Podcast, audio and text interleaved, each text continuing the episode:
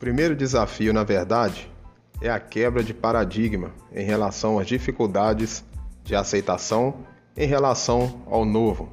Dessa forma, o primeiro desafio é buscar o desenvolvimento da inteligência emocional do docente, para enfrentarmos os desafios diários e recorrentes que certamente ocorrerão no ambiente escolar nessa nova era digital.